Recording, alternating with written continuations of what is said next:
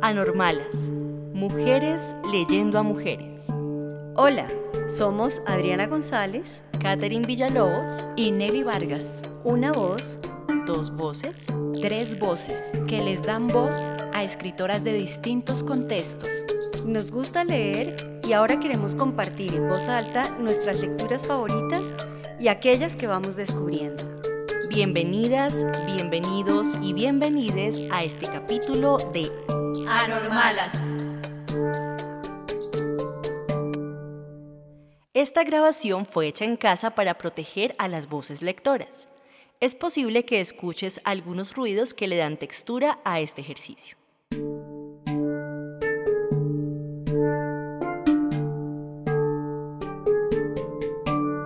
Continuamos la quinta temporada con nuestra lectora invitada, Isabel Fukine Mojica, quien leerá a Úrsula Le Guin, escritora estadounidense. Autora de cuentos, ensayos, novelas, libros infantiles y poemarios.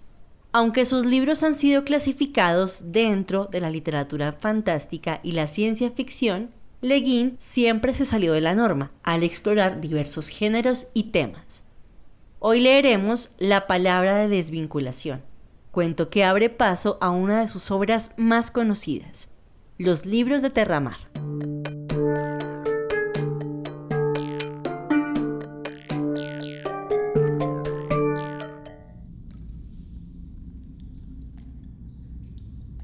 ¿Dónde estaba? El suelo era duro y viscoso, el aire negro y apestaba, y eso era todo lo que había excepto el dolor de cabeza.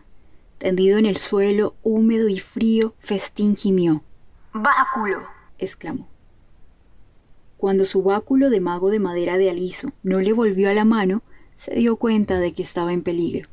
Se sentó y al no tener su báculo para crear una luz adecuada, encendió una chispa entre el dedo y el pulgar murmurando cierta palabra.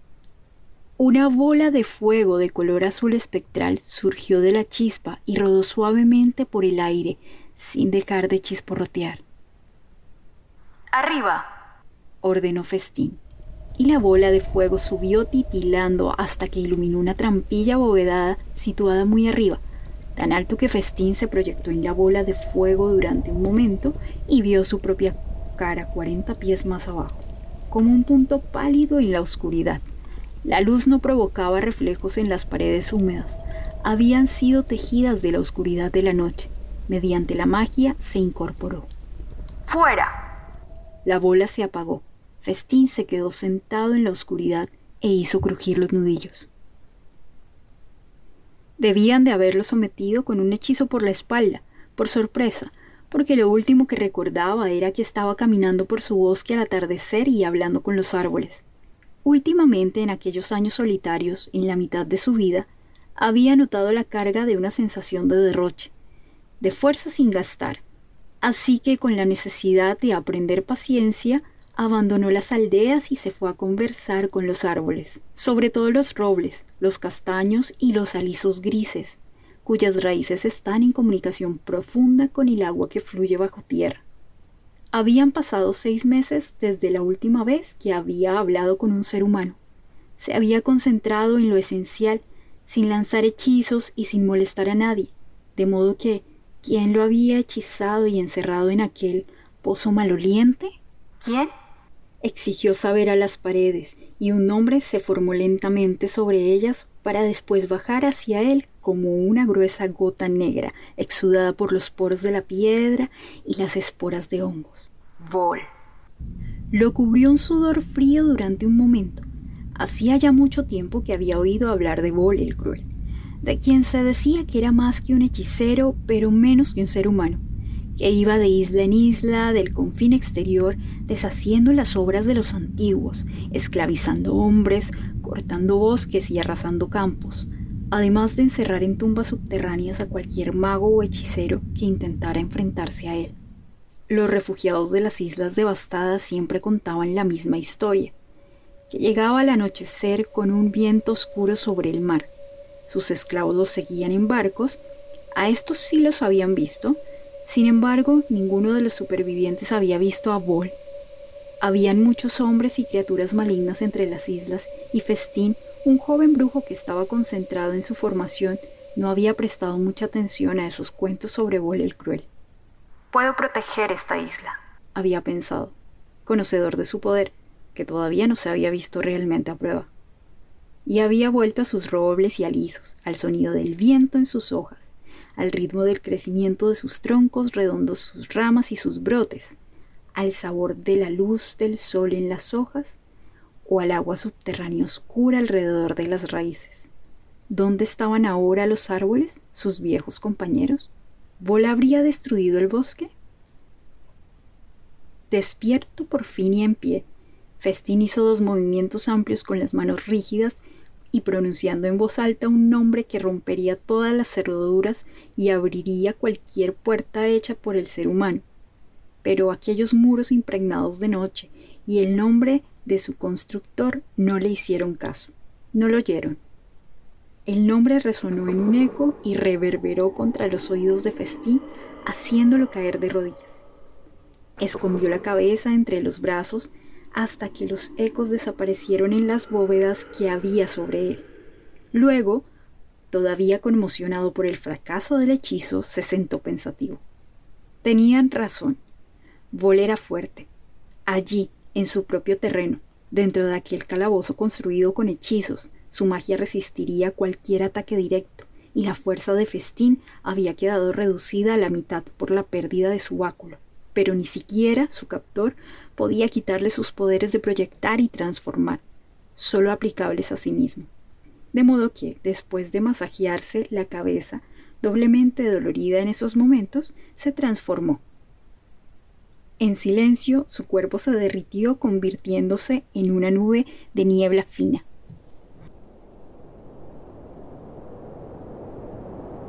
Con movimientos lentos, arrastrándose, la niebla se levantó del suelo para subir a lo largo de las paredes viscosas hasta que encontró donde la bóveda se unía con la pared, una grieta muy delgada. A través de allí, gota a gota se filtró.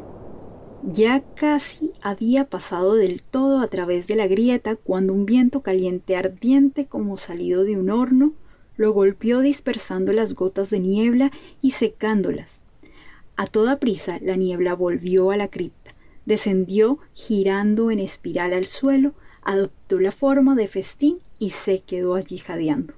La transformación es una tensión emocional para los brujos introvertidos como festín. Cuando a esa tensión se le suma la conmoción de enfrentarse a una muerte inhumana en la forma asumida, la experiencia se convierte en algo horrible. Festín permaneció un rato simplemente respirando, también estaba enfadado consigo mismo. Había sido una idea tremendamente estúpida escapar transformándose en niebla. Después de todo, cualquier tonto conocía ese truco. Vol probablemente había dejado un viento caliente a la espera. Festín se convirtió en un pequeño murciélago negro. Voló hacia el techo, se transformó en una delgada corriente de aire puro y se filtró a través de la grieta.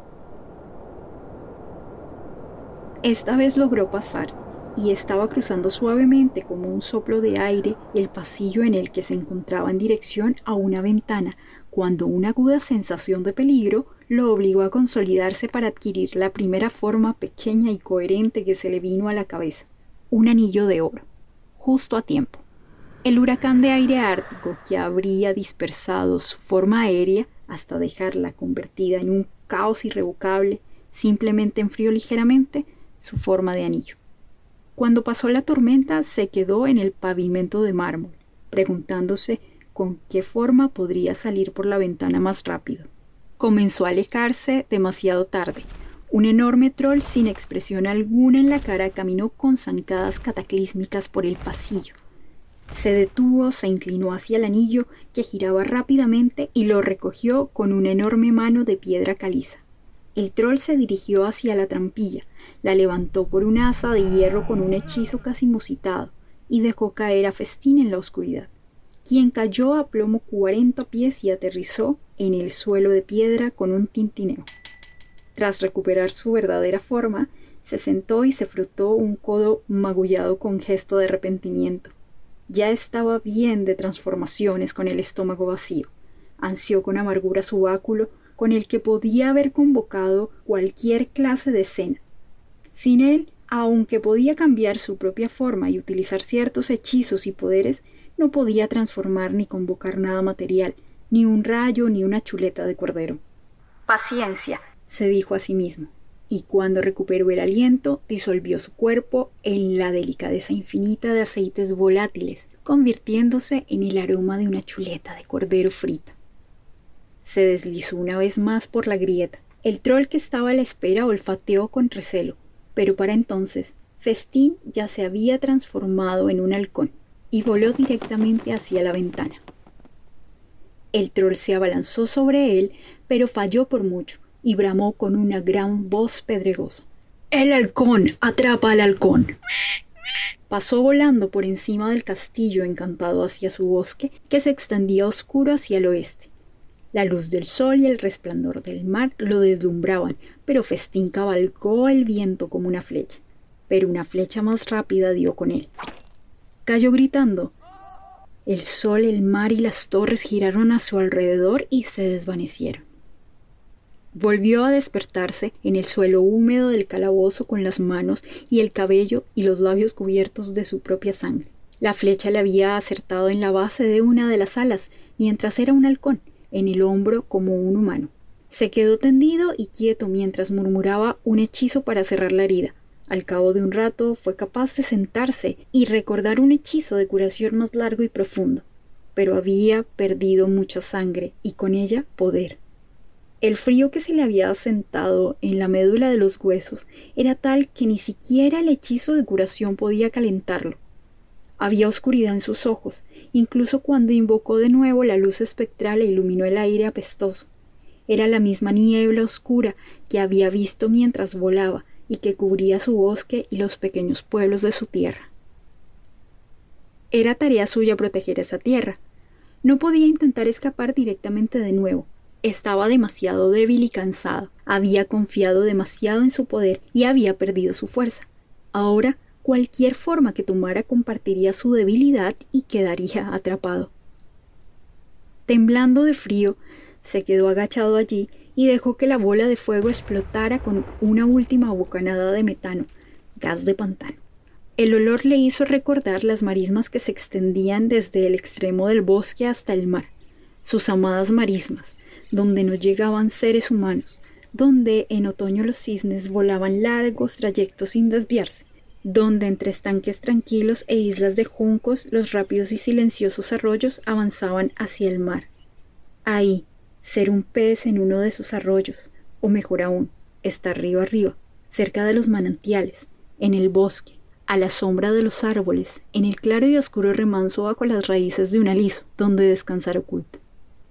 Aquello era una gran magia. Festín no la había hecho nunca, no más que cualquier hombre que estuviera en el exilio o en peligro anhelaría la tierra y las aguas de su hogar, que viera y ansiara el umbral de su casa, la mesa donde ha comido, las ramas fuera de la ventana de la habitación donde ha dormido. Los grandes magos solo hacen en sueños esta magia de regreso a casa. Pero Festín, mientras el frío que surgía de la médula le invadía nervios y venas, se puso de pie entre aquellas paredes negras, concentró su voluntad hasta que brilló como una vela en la oscuridad de su carne y comenzó a llevar a cabo la magia grande y silenciosa.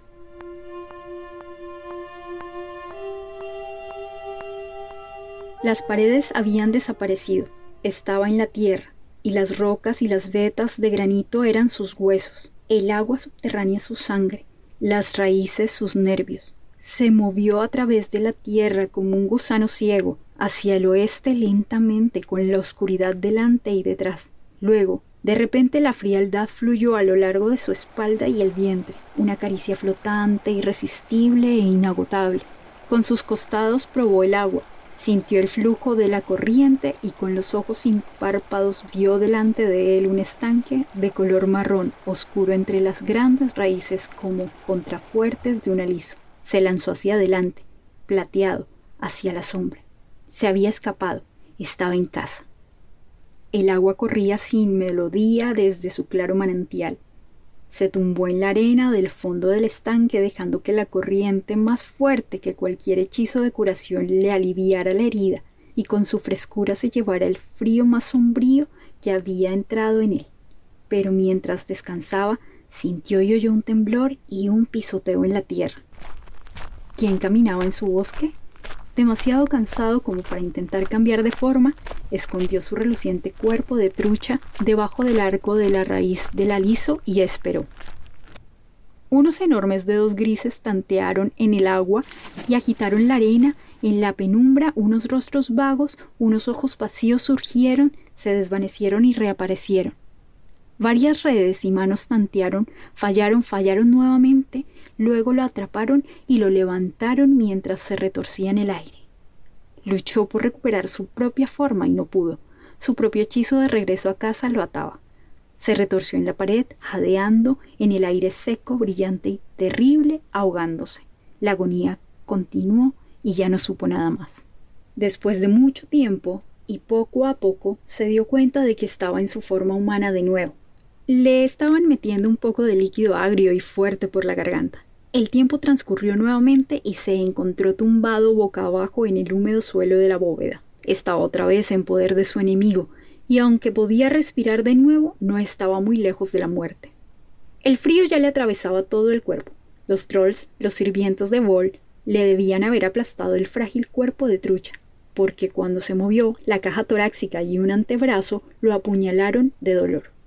Roto y sin fuerzas, yació tendido en el fondo del pozo de la noche.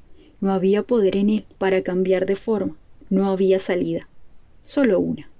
Tumbado allí, inmóvil, casi fuera del alcance del dolor, pero no del todo, Festín se puso a pensar. ¿Por qué no me ha matado? ¿Por qué me mantiene vivo aquí? ¿Por qué nunca lo han visto? ¿Con qué ojos puede ser visto? ¿Sobre qué terreno camina? Me teme, aunque no me quedan fuerzas. Dice que todos los magos y hombres de poder a los que ha derrotado viven perpetuamente encerrados en tumbas como esta. Viven año tras año tratando de liberarse. Pero, ¿y si uno elige no vivir? En ese momento Festín tomó una decisión. Su último pensamiento fue, si me equivoco, la gente pensará que soy un cobarde. Pero no se detuvo en ese pensamiento. Giró un poco la cabeza hacia un lado, cerró los ojos Respiró profundamente por última vez y susurró la palabra de desvinculación que solo se pronuncia una vez. Aquello no fue una transformación, no cambió su cuerpo, las largas piernas y brazos, las manos inteligentes, los ojos a los que le gustaba mirar a los árboles y arroyos permanecieron sin cambios, simplemente inmóviles, perfectamente inmóviles y llenos de frío. Pero las paredes habían desaparecido. Las bóvedas construidas con la magia habían desaparecido, y las habitaciones y torres, y el bosque y el mar y el cielo del atardecer, todo se había desvanecido, y Festín descendió lentamente por la ladera lejana de la colina del ser, bajo nuevas estrellas. Cuando estaba vivo, poseía un gran poder, así que allí no lo olvidó. Como la llama de una vela se movió en la oscuridad de la tierra, y al recordar gritó el nombre de su enemigo. Vol. Al verse invocado e incapaz de resistir, Vol se aproximó a él, una gruesa forma pálida a la luz de las estrellas. Festín se le acercó y el otro se encogió y gritó como si lo quemaran. Festín lo siguió cuando huyó. Lo siguió de cerca. Recorrieron un largo camino sobre los flujos de lava seca, de los grandes volcanes extintos que alzaban sus conos hacia las estrellas sin nombre, a través de las estribaciones de las colinas silenciosas, a través de valles de hierba corta y negra, ciudades del pasado o por calles apagadas entre casas a través de cuyas ventanas ninguna cara miraba. Las estrellas flotaron en el cielo, ninguna se puso, ninguna se alzó.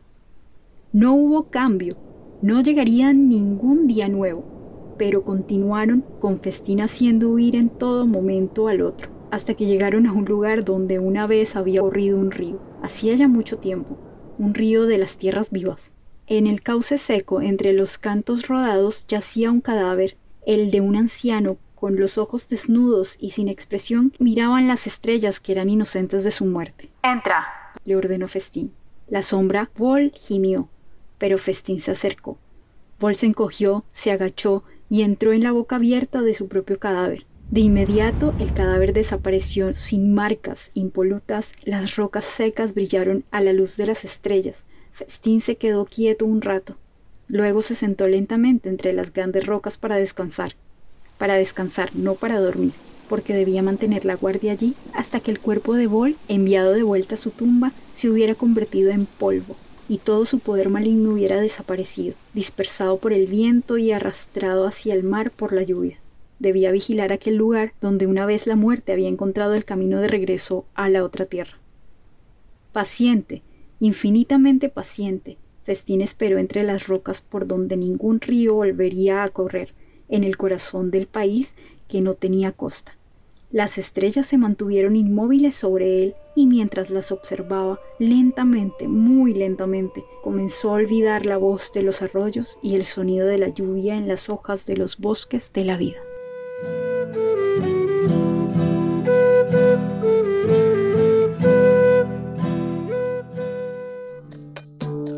Anormalas, mujeres leyendo a mujeres. Gracias por escucharnos. Encuentra este y otros capítulos en Apple Podcast, Spotify y Google Podcast. Síguenos en Instagram y Twitter. Comparte este capítulo con tus amigos.